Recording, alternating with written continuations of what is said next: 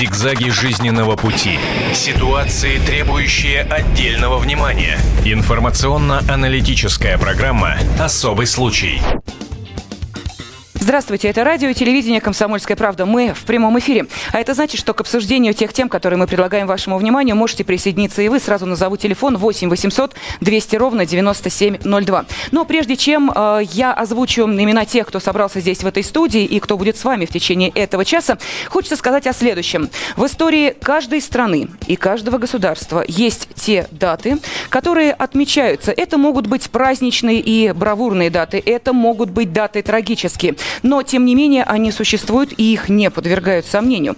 Такая дата есть и в истории государства литовского. А именно 13 января 1991 года. Что же происходило в Вильнюсе в этот день и в те дни, о которых пойдет речь? Что происходило у э, тех телебашни, у телебашни и у, соответственно, телецентра, о котором тоже пойдет речь. Кто действующие лица этой трагедии, драмы, этой истории? Вот об этом мы и поговорим сегодня. В студии обозреватель «Комсомольской правды» Галина Сапожникова. Добрый, Добрый день. день. А, ну, а также и наш гость руководитель операции у Вильнюсской телебашни, бывший командир группы «Альфа», полковник запаса ФСБ Михаил Васильевич Головатов. Здравствуйте. Добрый день. А, нам очень ценно, что вы сегодня смогли прийти к нам сюда в студию, и мы объясним, почему. И вообще, сегодняшний эфир а, действительно на все 100% эксклюзивный. Хотя бы потому, что именно сейчас этот эфир смотрит также и в Литве.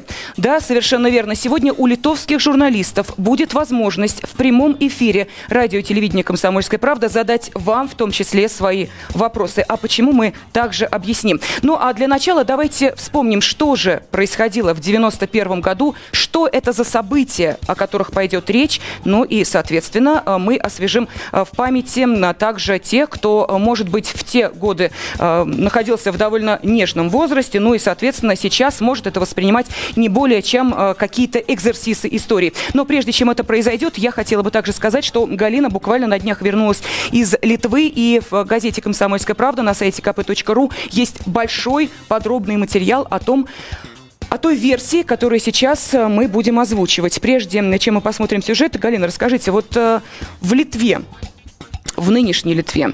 А как э, относится к тем событиям 91-го? Это что? Это абсолютно сакральная тема. Э, дети сегодня во всех школах, насколько я читаю литовские газеты или новости, э, уроки мужества, как вот в советские времена были. Дети в детских садах, и, по-моему, в школах тоже рисуют всю неделю танки, телебашню. То есть это вдалбливается в каждую молодую голову, только начинающие понимать, что в 91 году советские танки расстреляли мирных демонстрантов, с чего и началась история литовской независимости. То есть это примерно так. И любое покушение на эту тему, любой градус сомнения считается, в принципе, криминальным, уголовным преступлением. И это не просто журналистский оборот, действительно есть статья в Уголовном кодексе за оскорбление памяти, э, отрицание э, советской агрессии и умаление э, памяти жертв. Угу. То есть это все очень серьезно. Ну что же, давайте посмотрим. Наши э, телезрители это увидят, радиослушатели услышат, что происходило в 91-м в Литве, в Вильнюсе. Пожалуйста.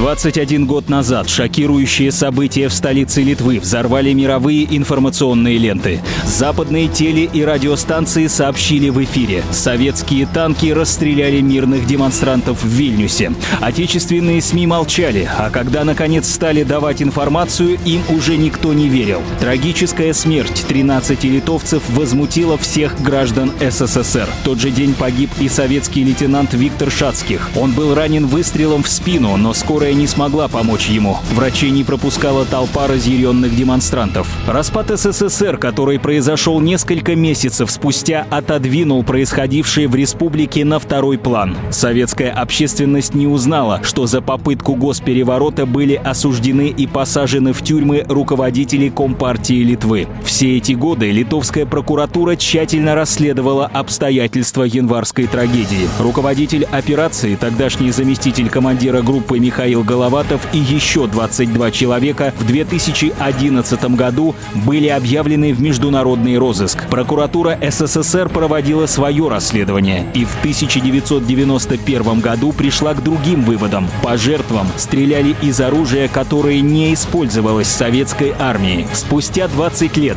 молодой литовский политик Альгердас Палецкис в эфире произнес фразу, которая шокировала не только литовцев, но и россиян. Я сказал, и как сейчас выясняется, свои стреляли в своих. Есть источники, есть свидетели, есть документы судебной экспертизы. Против него начали судебный процесс и выдвинули основное обвинение – отрицание советской агрессии. Значение этого события для России трудно переоценить. И сегодня остро встает вопрос – неужели все эти годы мы несли бремя незаслуженной вины? И это противостояние стало началом серии цветных революций. Так что же действительно произошло в Вильнюсе 13 января 1991 года? Кем на самом деле были палачи и чью политическую волю они исполняли. История 20-летней давности возвращается к нам вновь. Сегодня в программе «Особый случай» на телевидении и радио «Комсомольская правда». Ну вот теперь пришло время расставить некоторые точки над «и». Итак, мы представили нашего гостя Михаила Васильевича Головатова. Сказали, что это руководитель операции у Вильнюсской телебашни, бывший командир группы «Альфа», полковник запаса ФСБ. Да, он объявлен в международный розыск. Да, он обвиняется литовскими э, властями как один из основных участников тех трагических событий. Это одна часть. И вторая часть, то, что с нами на видео и телефонной связи весь наш эфир э, будет находиться и тот человек, которого вы сейчас слышали и видели в этом сюжете, это Альгердас Палецкис, лидер Социалистического народного фронта Литвы и, соответственно, тот человек, который, Галина, я думаю, мы об этом поговорим, явился инициатором иначе и не скажешь, нового витка оценки этих исторических событий. Э, Альгердас, мы приветствуем вас. Здравствуйте. Здравствуйте.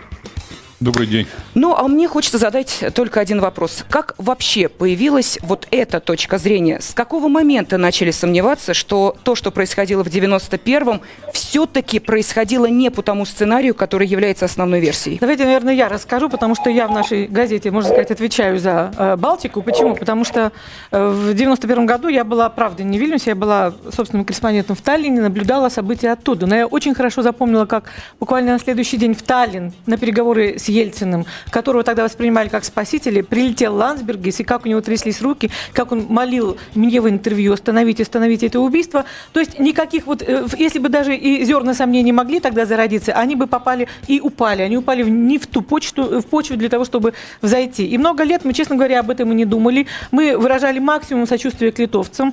И, ну, в общем, почти до слез. Были митинги в Петербурге, в Москве, в Таллине, я помню, мы цепляли вот эти ленточки. То есть никаких сомнений не было абсолютно абсолютно. Потом, ну, слухи какие-то там доходили, доходила информация, что вот идут судебные процессы в Литве, что начали люди говорить и выпускать книги, но книги есть книги, это все-таки не, это не судебное разбирательство еще. И вдруг вот взрыв произошел, э, ну, в 2010 году в ноябре, когда Полецкий сказал эту фразу в эфире. Я поехала в Литву в командировку в декабре и вернулась в таком полушоковом состоянии. И сейчас коротко объясню, почему. Во-первых, в шоке некоторым от экономического положения Литвы. Литва, которая была оставлена самой богатой республикой Советского Союза, в каком она удрученном состоянии сейчас находится, как морально, так и экономически. Потерять это, конечно, надо было умудриться. Потерять за 20 лет 25 почти процентов населения. Все разъехались. Все, все со свистом улетели в Британию и в Ирландию полностью. Потерять промышленность, то есть потерять знаменитые совершенно бренды, э, это, конечно, надо было умудриться. Ну, второе, конечно, вот впечатление это мужество конкретно Полецкиса, и это человек из совершенно фантастической семьи с блестящим образованием, с языками, и человек, который ну, по сути, лишает современной Литве себя всего, сказав угу. эту фразу, и набирается мужество это сказать. Третий тоже совершенно такой сюжет, после которого я просто несколько часов молчала. Это встреча с, Йозас, с Йозасом Куалялисом. Это уже 80-летний, очень достойный человек, бывший секретарь ЦК Компартии Литвы на платформе КПСС по идеологии, который отсидел в тюрьме 5 лет. Их вообще несколько человек. Они были посажены на 5, 8, 12 лет. И когда им предложили амнистию, они отказались, потому что им нужно было было признать свою вину, а вина их заключалась в том, что они были интернационалисты, и они абсолютные литовцы, стопроцентные литовцы из глубинки Литвы, они не хотели уходить в такой пещерный национализм, в который их толкали. Ну и четвертое, в мое такое шоковое впечатление от морали, с которой я столкнулась. Когда я уже побывала на судебном процессе и знакомилась с документами, свидетелями, вы не забудьте, что Полецкий, он нам сейчас расскажет сам, да. привел в суд 12 свидетелей, которые подтвердили, что стреляли-то не альфовцы, не советские солдаты, а стреляли некие ли, другие люди с крыши, из другого оружия. Mm-hmm. И вот, и когда я начала просто из интереса спрашивать таксистов, первых встречных, слушайте, а об этом знали? С самого начала мы знали. Говорю, ребята, а что же вы молчали-то? Мы же, вы нас обманули, получается. Они говорят, а мы очень хотели независимость и свободу. Так, ребята, а почему вы сейчас стали об этом говорить? А вы знаете, нам очень тяжело сейчас живется, и мы решили, что вот нам вот эта независимость не очень нравится. Вот эта национальная мораль меня потрясла, потому что вот изначально ну, двухсотпроцентное отличное отношение к литовцам за их историю, мужество, за прямые спины, трудоспособность и, и многоточие. Вот. А вот сейчас да. мы зададим этот вопрос э, Альгердасу Полецкису. Он, я еще раз напомню, с нами на видео и телефонной связи. Э, как у вас хватило мужества, живя в этой стране, выступить против основной такой исторической вехи, ну, новейшей истории государства литовского и э, Галина говорила о доказательствах. А что действительно является доказательствами э, правоты вашей версии?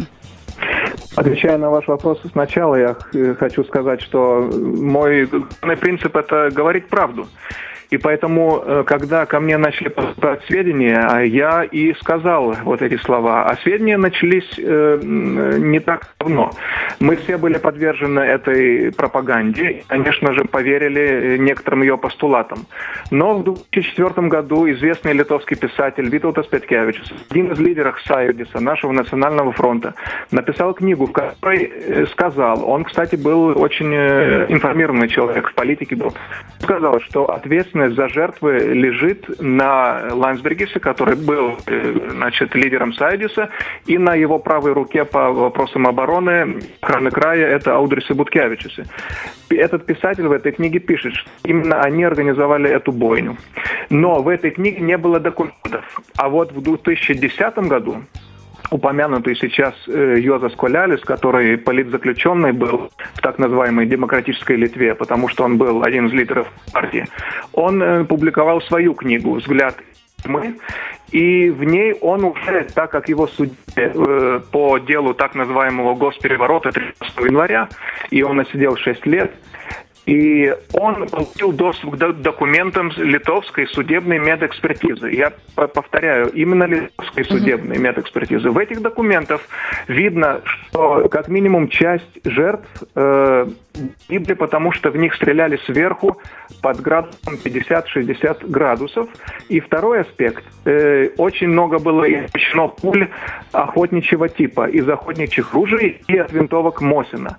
Ну, когда такие документы попадают на руки, конечно же, начинаешь дальше расследовать. И я и раньше э, э, слышал, в Литве уже по Вильнюсу ушла молва о тех событиях после, потому что было очень много свидетелей. Но люди вот эти все 20 лет боялись, как говорила Галина, и сейчас они открылись. И не только простые люди ко мне пришли по объявлению, которые там видели, но и пришли и бывшие члены Сайдиса, которые сказали, что на другое утро в самом Сайдисе штаб-квартире признали, что свои стреляли своих, но сказано, давайте валить все на русских, и так мы сумеем э, победить. Угу. Альгердас, э, прошу прощения, сейчас нам хотелось бы, чтобы все-таки мы и нашего гостя Михаила Головатова спросили о тех событиях, потому что уж кто-кто, как не он, знает, из чего же, собственно, стреляли советские. Ведь на тот момент э, был еще Советский Союз, Литва была одной из республик, республик Совет. Советского Союза, значит, советские военные. Э, итак, из чего вы стреляли? Ну, давайте начнем с того, что я вот имею и сегодняшний день ту память, которая была 20 лет тому назад, и в то время. Если мы говорим о документах, то был опубликован документ в газете «Гаудунас», это тот документ, который писал я собственноручно по итогам командировки спецподразделения в Вильнюс. И этот документ был обнародован в этой газете. Ну, если мы говорим и вспоминаем Бориса Николаевича Ельцина, я должен сказать, что надо вспомнить и ту комиссию, которая работала по ГКЧП, которой было дано право изымать все документы, которые есть в Министерстве обороны, в КГБ, в других партийных, советских органах. И вот этот документ под грифом «Совсекретно», та справка, которую я писал собственноручно, и если говорить и вспоминать те времена и сегодняшние, чем отличается написание этих справок, это документ лаконичный, абсолютно правдивый, достоверный и не содержащих каких-то вымыслов.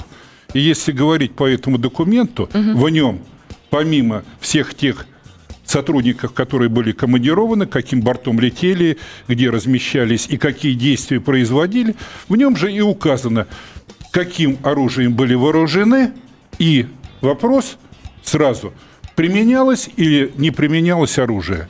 Значит, вот и? если почитать эту справку, она 91 -го года, периода, ну, я вам скажу, где-то конца января месяца 91 года, она датирована, и ее передала комиссия, которая работала во главе с Котенковым, там черным по белому записано, сколько сотрудников командировалось, включая двух собак, чем вооружены, и оружие сотрудниками специального подразделения не применялось. Объясняю, если бы применялось оружие, соответственно, были бы приложены рапорта тех офицеров, которые производили стрельбу, и, и тем не менее, назовите, какое, какое оружие, с каким оружием прилетели? Прилетели с автоматами Калашникова. С автоматами Калашникова. Ну, у меня есть сейчас здесь еще один участник тех событий, но не уверена, что это, конечно, именно та винтовка, не дай бог, конечно, если это она, но тем не менее. Вот посмотрите, вот она. Винтовка Мосина, о которой шла речь. Вот, пожалуйста. Значит, если брать это оружие, то это оружие времен Первой мировой войны с усиленным патроном и на вооружении Красной армии до 1937 года она была, применялась еще в период Второй мировой войны, в Отечественную войну, снайперами. Почему? Да просто-напросто здесь усиленный патрон, удлиненная прицельная планка, да, но уже в советские времена, начиная там с 50-х годов, она была снята с вооружения и только использовалась ну, где-то в каких-то театрализованных мероприятиях. И даже при подготовке снайперов в Афганистане уже мы были и готовы, и были вооружены только снайперскими Хорошо, винтовками кто мог Драгунова. быть вооружен этой вот подобной Мосинской винтовкой? Те, кто имел как бы доступ или кого вооружили этой винтовкой, брать в руки сотруднику спецподразделений или советской армии смысла не было, потому что у нас более эффективное было оружие. А вы не хотите взять ее в руки? Ну а что мне брать, если это оружие не имеет ко мне никакого отношения? Ну что же, а, сейчас, наши уважаемые радиослушатели, а, мы вас покинем буквально на несколько минут, точнее вы нас, и а, после этого обязательно через 7 минут вернемся к общению с радиоэфиром. Ну а телевизионный эфир продолжается, и я еще раз напомню... Зигзаги жизненного пути. Ситуации, требующие отдельного внимания. Информация Информационно-аналитическая программа «Особый случай». Общаться и с нашей радиоаудиторией, а, которая к нам сейчас и присоединяется. А, мы еще раз приветствуем наших радиослушателей в Москве и других городах вещания. Для вас я еще раз напомню, что мы пытаемся понять, что же происходило на самом деле в январе 1991 года в столице Литвы, Вильнюсе. А, почему погибли те люди, от чьей руки они погибли. И, соответственно, пытаются, пытаемся Постараемся в этом мы разобраться э, с теми людьми, которые, а, принимали непосредственное участие в тех событиях, ну и теми, кто стал инициатором расследования этих событий. Итак, в нашей э, эфирной студии находится Михаил Васильевич Головатов, руководитель операции у Вильнюсской телебашни, полковник запаса ФСБ, бывший командир группы «Альфа». А на видео и телефонной связи с нами Альгердас Полецкис, лидер Социалистического народного фронта Литвы, инициатор нового витка исторических событий. Также в студии обозреватель «Комсомольской правды» Галина Сапожникова. Благодаря ее эксклюзивным материалам эта тема вообще сейчас поднимается в российской прессе и вообще в нашей стране. И благодаря именно тому, что в «Комсомольской правде» появилось большое расследование Галины, мы сегодня и говорим об этих событиях, которые, кстати, лежали довольно тяжелым кирпичом на э, нашей исторической памяти уже России и, соответственно, Советского Союза, потому что в этих убийствах, ну, а иначе это не назовешь, Конечно, убийства да. этих 13 человек обвиняли именно советские войска. Ну и посему вот сейчас с нами вновь на связи Альгердас Полецкис. И, Альгердас, скажите, пожалуйста, э, хочется понять, что сейчас для Литвы Э, важно действительно узнать эту правду? Или вы, так же как и Галина, пытаетесь продираться сквозь вот этот слой, э, ну, будем так э, говорить, официальной версии, для того, чтобы с документами на руках объяснить, что все происходило не так? И что это нам даст? Ну, во-первых, конечно, знать правду всегда важно, и это, это самая важная вещь. А потом уже э, все другое. Теперь для Литвы это очень важно, потому что когда мы узнаем, как создавалась новейшая история Литвы и как э, некоторые теперешние политики, которые до сих пор у власти, тот же самый Витаутас Лайнсбергис, его партия консерваторов, как они приходили к власти. Нам в Литве становится понятно, э, что это были за люди и как потом они разворовывали литовское, литовскую экономику. Это то, что народ называл прихватизацией. Но и важно тоже, что мы наконец восстановили нормальные отношения с самой Россией, потому что э, цель вот этой провокации была создать э, образ вечного врага значит, царская Россия, СССР, теперь вот путинская Россия, создается э, образ врага, которым э, некоторые наши националистические политики манипулируют и мешают нормальным отношениям экономическим, человеческим с нашим давним историческим соседом России, да и Белоруссией тоже. И поэтому нам вот это очищение э, и выяснение правды очень-очень важно, чтобы понять, Э, почему Литва за эти 20 лет разорилась и почему мы не можем э, нормальные отношения иметь с нашими историческими соседями.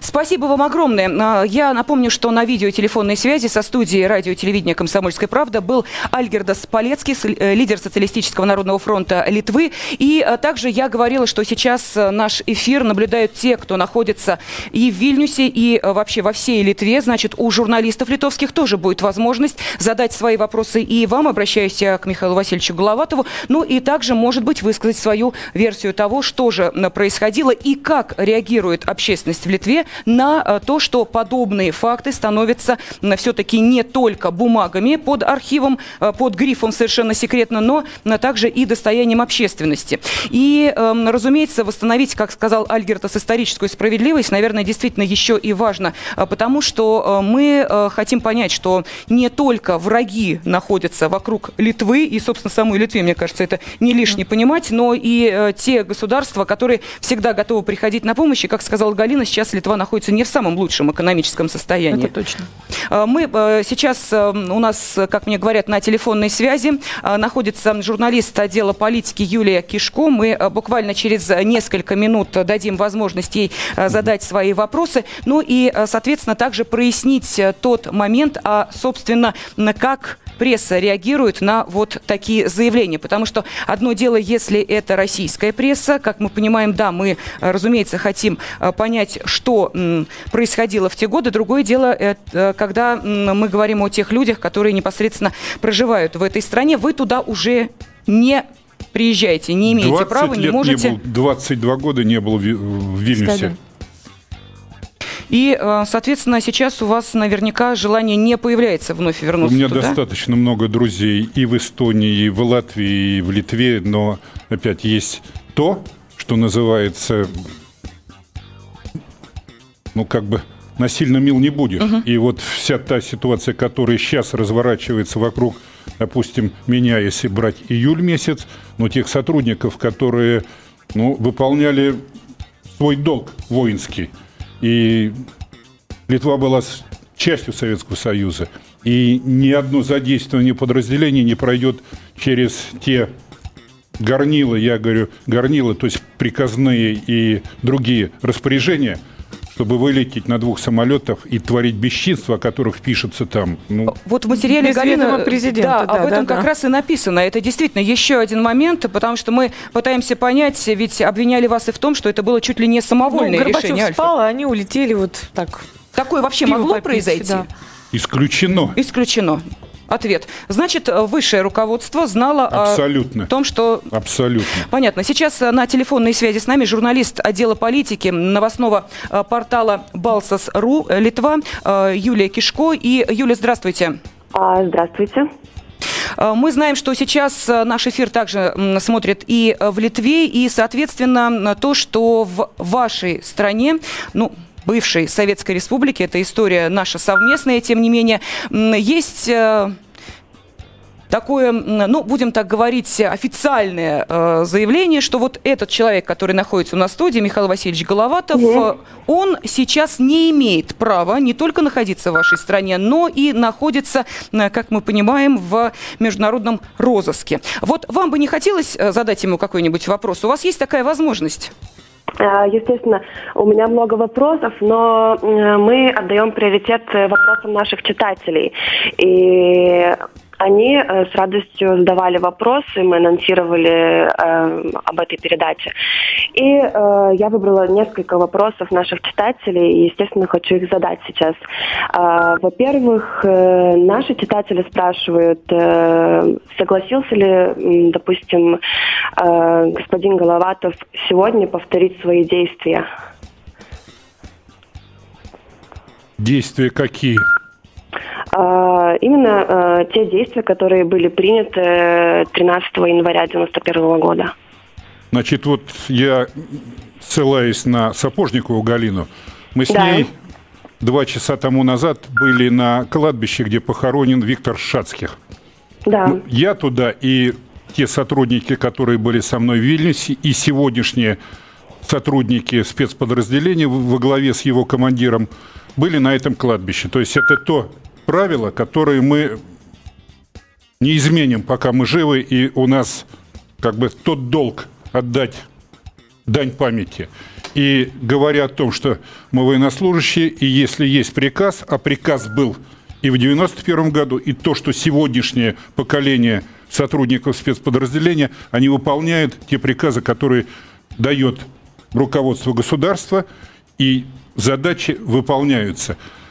И если говорить по 91 году, просто-напросто возьмите и почитайте те документ, тот документ, о котором я говорил, с задачей, которой я вылетал туда с группой сотрудников, дать возможность вещания на русском языке телецентру и обеспечить вещание через телебашню на всю территорию Прибалтики на тот период. И каких-то указаний о перевороте, а переворот он не мог быть, потому что Пронский не была премьером, это была Республика Советского Союза. Ответил? А, да, ответили. Юля, у нас не очень а. много времени, э, буквально одна минута остается. Пожалуйста, еще ваши вопросы. А, хорошо. А, Михаил Горбачев как-то заявил, что армия по своей инициативе действовала неуклюже.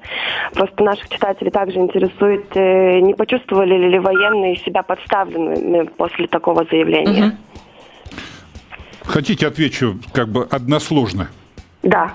Если военные понимают, что их подставили, то угу. они уже не военные, они игрушка. Мы выполнили ту задачу, которую нам ставили. А вот уже говорить о руководителях государства надо понимать, если он дает приказ, то за него надо отвечать. Угу, угу.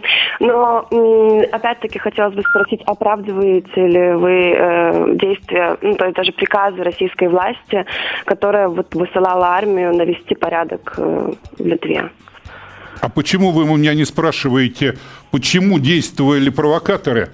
А я по-другому их не назову, те, которые стреляли с близлежащих домов и стреляли из того оружия, которое не имеет отношения ни к советской армии, ни к спецподразделению. Юрий, вы вообще знаете об этой версии? А, вот сегодня услышала эту версию впервые. Будем анализировать. Спасибо вот тогда огромное, ответьте своим читателям мой Мы вопрос. Мы дали почву для журналистского расследования, а также и журналисту отдела политики новостного портала «Балсос э, Литва» Юлии Кишко. Так что будем надеяться, что и в Литве, равно как и в России, начнут неоднозначно смотреть на эти события, ну, хотя бы усомняться в официальной версии, а это уже э, определенный шаг вперед. Сейчас также на телефонной связи автор фильма «Наш» наши, который как раз о событиях в Литве Александр Имя Невзоров. это нельзя говорить в Прибалтике до сих пор. Ну, все-таки Александр Невзоров, да. Александр, здравствуйте. Добрый день. А, Скажите, пожалуйста, то, о чем, вот как мы выяснили сейчас, видите, журналисты даже эту версию не слышали, о том, что, оказывается, в январе 91-го а, стреляли не советские солдаты. То, что я всегда и говорил, собственно говоря. А, То, что сейчас а, уже документально подтверждается. Вот скажите, это что, наконец-то пришло время? Э, Наконец-то ушло время, скажем так. А не пришло время. Ушло время э, охмеления, ушло время, когда выбиралась в качестве правды наиболее удобная и дразнящая вещь, а не то, что происходило на самом деле. Ведь когда я все это абсолютно, то, что сейчас э, повторяется и развивается и исследуется и журналистами, и юристами, и прокурорами, говорил это в 91 году, вы помните коллективные письма интеллигенции, гневные, яростные, просто вот э, слюней выливалось столько, сколько из хорошего огнетушителя пены. Э, но тогда, тогда вот та версия была наиболее угодной, наиболее симпатичной. И э, то, что я пошел тогда против общественного мнения, которое было целиком на той стороне, целиком на стороне той версии, э, ну, конечно, чертовски приятно, что это э, всплыло сейчас и что внесена некоторая ясность. И еще один вопрос, Галина. Все, спасибо огромное. Э, Я напомню, что на э, телефонной связи с нами был автор фильма «Наши» о событиях в Литве Александр Невзоров. Э, К сожалению, очень мало времени у нас остается. И самый главный вопрос, который мы должны понять. У нас две минуты, даже меньше. Галин, скажите, если мы говорим о том, что были люди, которые стреляли в своих, тогда трудно предположить, что не было тех людей, которые все это организовали. Кто они? Долго уходить в конспирологическую версию, читайте газету «Комсомольская правда», есть стопроцентное или 99-процентное подтверждение, что мы имели в Прибалтике опыт встречи с первыми цветными революциями, и все это было инспирировано благодаря советам нашего замечательного творца цветных революций Джина Шарпа, который появился э, в Литве, э, переписывался, давал советы с 87-го, и спустя месяц после тех событий уже приехал в Вильнюс лично.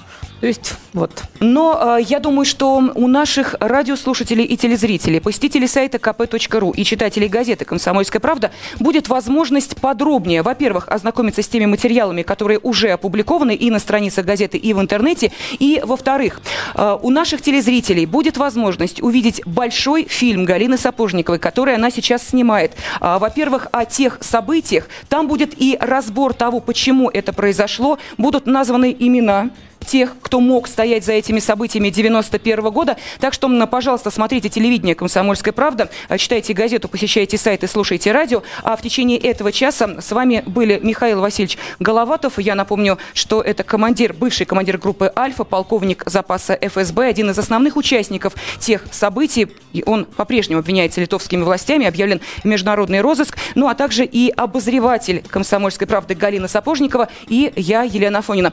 Огромное всем, кто в течение этого часа был вместе с нами. Зигзаги жизненного пути. Ситуации, требующие отдельного внимания. Информационно-аналитическая программа «Особый случай».